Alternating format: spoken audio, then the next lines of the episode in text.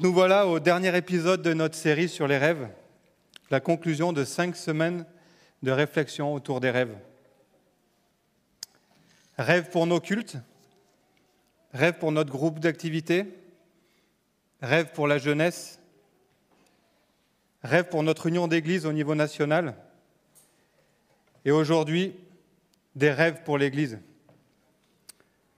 Donc en plus de, me demander de prêcher, il a fallu que je trouve un titre à mon message.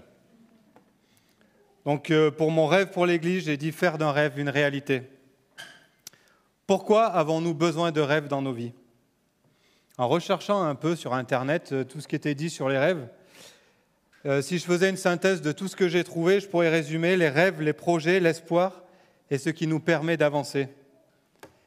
Vivre sans espoir, sans rêve, c'est cesser de vivre. Alors si en tant qu'individu, nous avons besoin de rêves, de projets pour ne pas cesser de vivre, combien à plus forte raison, en tant que communauté, nous avons besoin aussi d'avoir des rêves pour pouvoir exister Il y a quelque temps, quand avec notre trésorier, nous avons commencé à rencontrer les banques pour euh, leur présenter notre projet Nouveaux Locaux, j'ai été très touché par une phrase qu'a dit le conseiller financier que nous avions rencontré.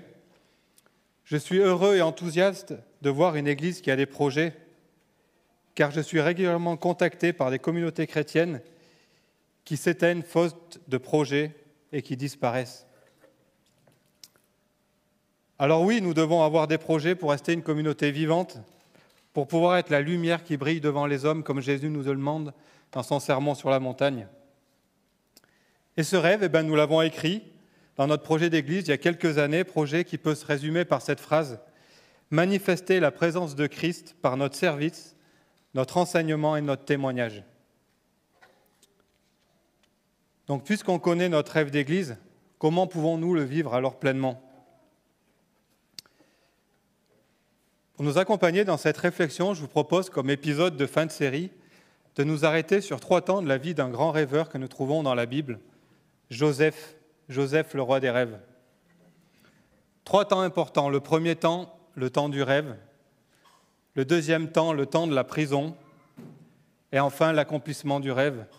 Et à voir à quoi ces temps de sa vie peuvent nous parler aujourd'hui en tant qu'Église, mais aussi qu'en tant qu'individu. Si vous ne faites pas partie de cette Église, mais que vous nous suivez, comment ces temps peuvent vous parler à vous aussi? Premier temps, le temps du rêve, ou comment vivre le rêve quand on le reçoit. On peut lire dans Genèse 37 au verset 1. Joseph, âgé de 17 ans, gardait les moutons et les chèvres avec ses frères. Il avait passé son enfance avec les fils de Bila et de Zilpa, femme de son père. Il rapportait à leur père tous leurs mauvais propos. Israël aimait Joseph bien plus que tous ses autres fils, car il avait eu dans sa vieillesse, et il lui fit une tunique splendide.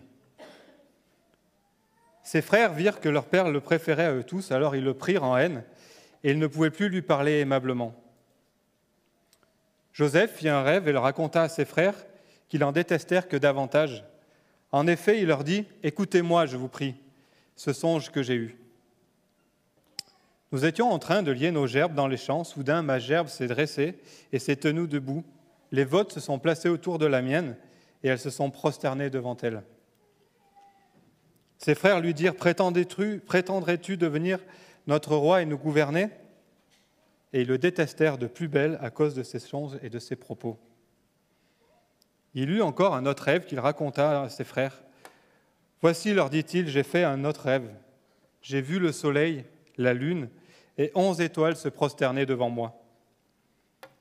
Il raconta également ce rêve à son père qui le réprimanda et lui dit Qu'as-tu rêvé là T'imagines-tu que moi, ta mère et tes frères, nous allons nous prosterner à terre devant toi? Voilà notre jeune Joseph qui rêve. Il fait un premier rêve, puis un deuxième. C'est un rêve de fou, d'irréaliste, et ce rêve, il ne peut pas le garder pour lui, il doit le partager. Nous aussi, quand Dieu nous met à cœur un rêve, il est difficile de le garder pour nous. Et on a envie de le partager, et on a besoin de le partager. Et c'est une, étape importante en tant que communauté que nous puissions partager nos rêves. Déjà pour s'assurer que notre rêve est bien un rêve commun et que nous allons bien tous dans la même direction et pas que ce rêve vient que d'une seule personne. Pourtant, ce texte met en évidence deux dangers qui peuvent nous guetter quand nous partageons nos rêves. Le premier danger, c'est l'orgueil. Joseph, avant-dernier-né d'une famille nombreuse, certainement avec un grand écart d'âge avec ses frères, entretient une relation bien compliquée avec eux. Il est déjà le fils préféré du vieux père. Il joue le rapporteur. Et puis il n'hésite pas en plus à mettre sa super tenue que son père lui a fabriquée. Et tout ça ne l'aide pas à s'intégrer dans la fratrie. Il a 17 ans, fin d'adolescence, peut-être en recherche d'identité pour pouvoir exister dans cette famille. Il n'hésite pas à interpeller ses frères d'une manière que je trouve un peu hautaine. Écoutez-moi, je vous prie pour leur présenter son rêve qui le place une, fois de plus sur un rang supérieur au leur. Pas terrible pour calmer la jalousie qu'ils ont envers lui. Malgré cela, eh ben, il en remet une deuxième couche et présente le deuxième rêve. L'enthousiasme que nous procurent nos projets, nos rêves, aussi louables soient-ils, peuvent aussi nous monter un peu à la tête, nous placer en donneur de leçons ou simplement fatiguer les gens qui nous entourent. Parfois, c'est peut-être une mauvaise communication ou une communication pas au bon moment qui fait qu'elle n'est pas bien accueillie par les gens qui sont en face de nous. Soyons donc attentifs à ne pas tomber dans l'orgueil. Le deuxième danger, c'est le découragement. Avoir des rêves peut nous amener à subir des comportements hostiles, inconfortables, à être peut-être sujet de moquerie, et cela peut nous décourager. En tant que chrétiens, c'est dans un monde hostile que nous devons avancer. En tant qu'Église, c'est dans un monde découragé que nous devons apporter de l'espoir, de la paix, bref, du rêve. Nous voulons croire aujourd'hui que les rêves que nous avons en tant qu'Église, rêves qui sont inscrits dans notre projet d'Église, sont inspirés de Dieu et nous devons apprendre à rester humbles tout en étant déterminés dans nos projets. Cela ne veut pas dire que nous devons limiter nos projets, mais juste être conscients que nos rêves peuvent procurer incompréhension et jalousie et ne pas nous décourager.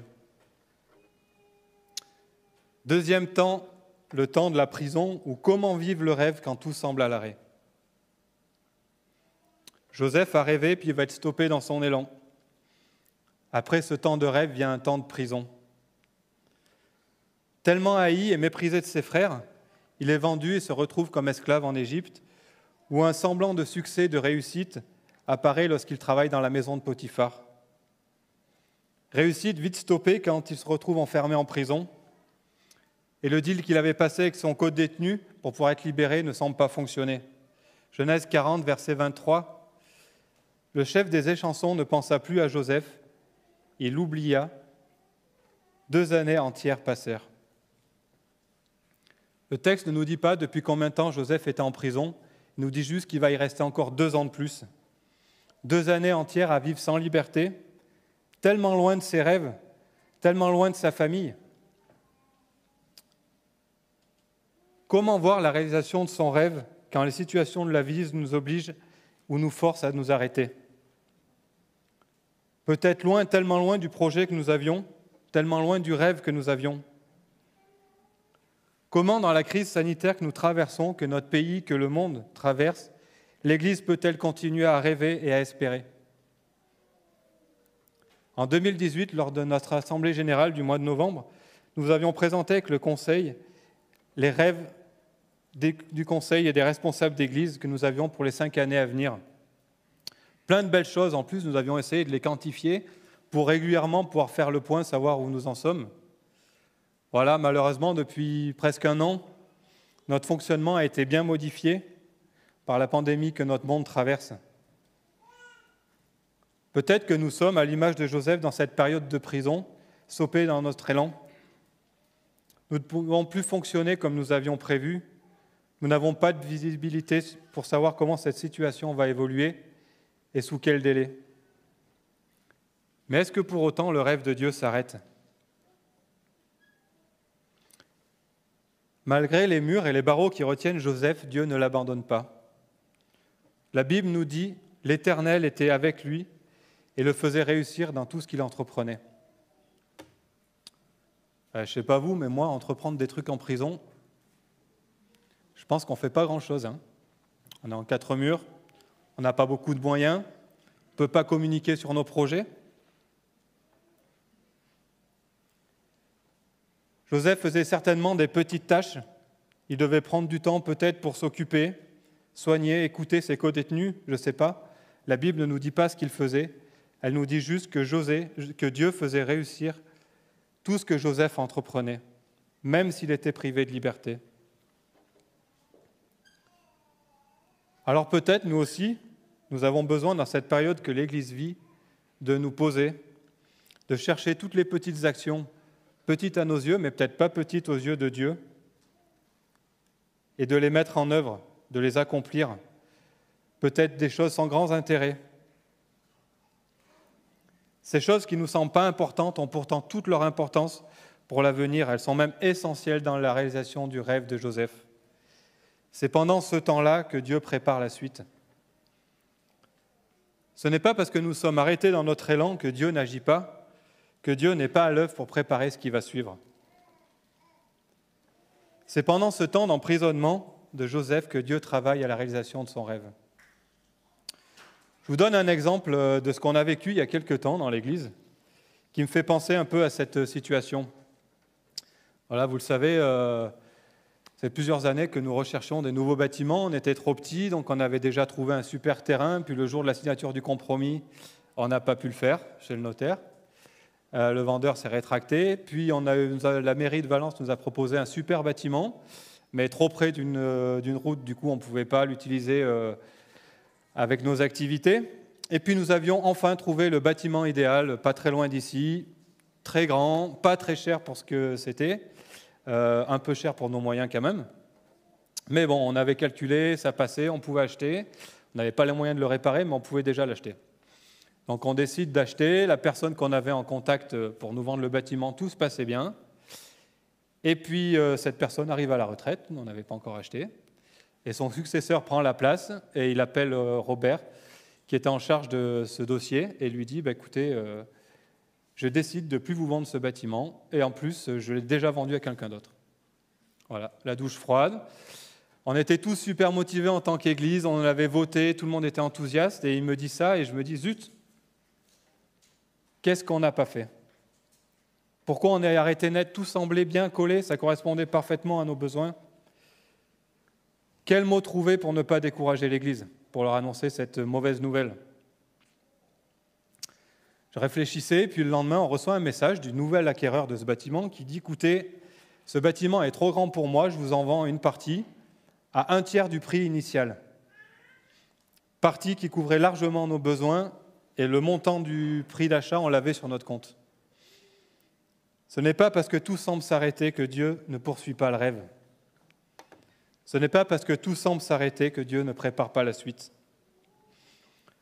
Churchill avait un rêve pour son pays pendant la Seconde Guerre mondiale, une période sombre de l'histoire du monde, et a dit cette phrase, Le succès ne dure pas, l'échec ne tue, ne tue pas, ce qui compte, c'est le courage de continuer.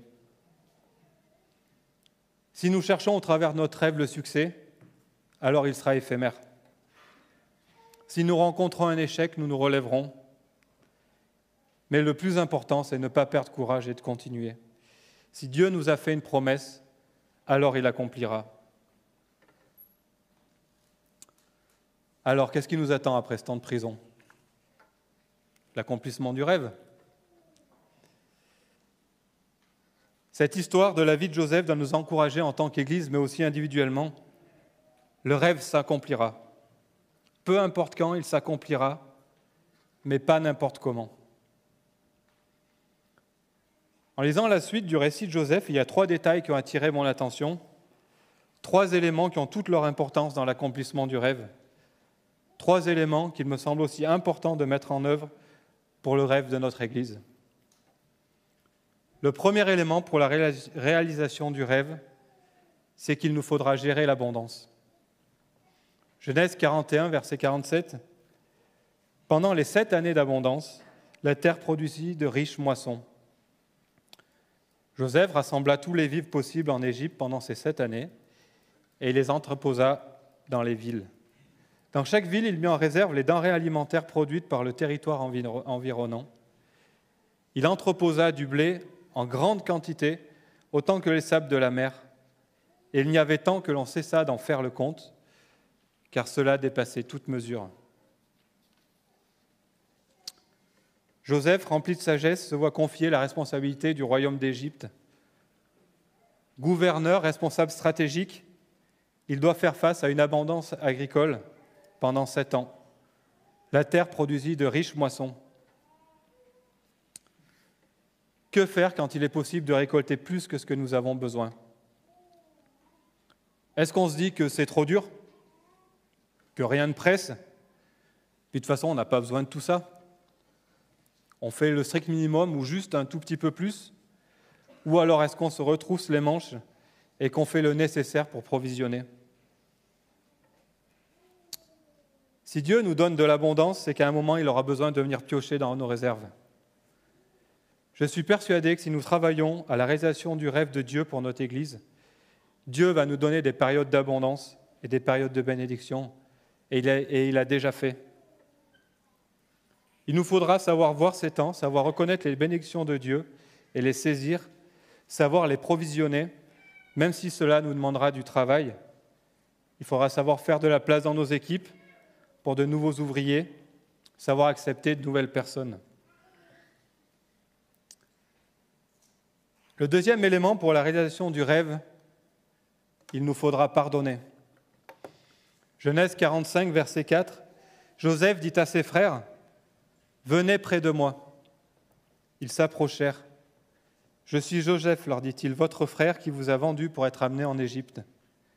Et maintenant, ne vous tourmentez pas, ne vous accablez pas de remords de m'avoir vendu comme esclave, car c'est pour vous sauver la vie que Dieu m'a envoyé devant vous.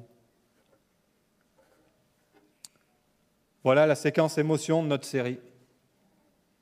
Séquence émotion parce qu'elle vient nous toucher dans nos sentiments. Joseph se souvient de son rêve, ses frères sont là devant lui, prosternés. Mais le rêve ne peut pas être complètement réalisé sans cette séquence émotion.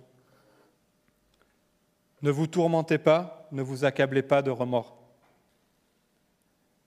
Joseph ne tient pas rigueur à ses frères. Il ne tient pas rigueur de l'épreuve qu'ils lui ont fait subir. Joseph pardonne. Pour accomplir notre rêve d'Église, nous devrons aussi apprendre à nous pardonner les uns les autres. Je ne pense pas que ce sera les moments les plus faciles, mais ce seront des moments essentiels pour la réalisation de nos projets. Et enfin, le troisième élément pour la réalisation du rêve, ne pas perdre de vue le rêve de Dieu. Genèse 41, verset 57. De tous les pays environnants, on venait y acheter du blé auprès de Joseph, car la famine était grande sur toute la terre. Joseph a rêvé que ses frères s'inclineraient devant lui. Dieu rêvait de sauver des populations entières de la famine. Le rêve de Dieu va bien au-delà de nos rêves. Et Dieu a encore ce désir aujourd'hui de sauver l'humanité entière. Mais Dieu a besoin de notre rêve pour réaliser le sien. Alors si aujourd'hui, en 2021, l'Église M peut parler de ses rêves, c'est qu'il y a 50 ans, quelques personnes ont eu aussi un rêve, un rêve de créer cette Église, un rêve de la voir grandir, et ils ont eu aussi la sagesse de laisser rêver d'autres générations, laisser d'autres générations mettre en place des projets. Alors nous aussi, nous voulons savoir laisser la place aux rêves des générations qui arrivent. Allez-y les jeunes, rêvez pour l'Église. Il y aura des moments de doute, des moments d'incompréhension, des moments d'arrêt, des passages à vide. Mais le rêve se réalisera et nous pourrons voir que le rêve de Dieu est alors bien plus grand que celui que nous avons sur le cœur.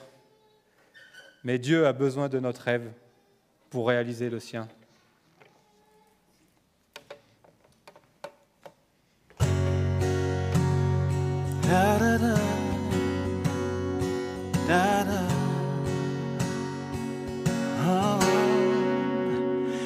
A mis un rêve dans ton cœur, écris-le garde-le comme un trésor. Quoi qu'on dise, protège la vision. Avec passion. Oh oui, quand tu sais, tu sais de tout ton être que ce rêve ne vient pas de toi. Même si tu ne vois que le contraire, persévère. Oh oui, persévère. Persévère.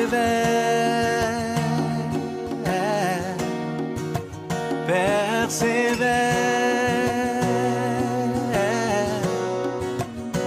Persévère. Car sa parole, elle s'accomplira.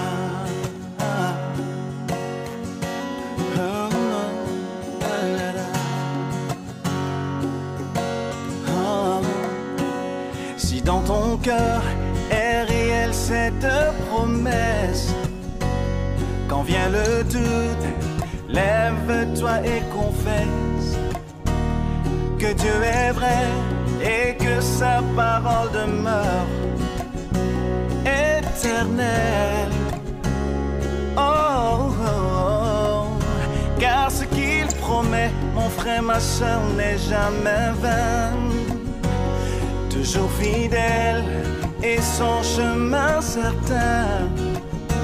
Même si les choses semblent n'aboutir à rien, persévère. Oh, oh, oh. Quand il dit, la chose arrive. Quand il ordonne, elle existe. Son regard est sur ce qui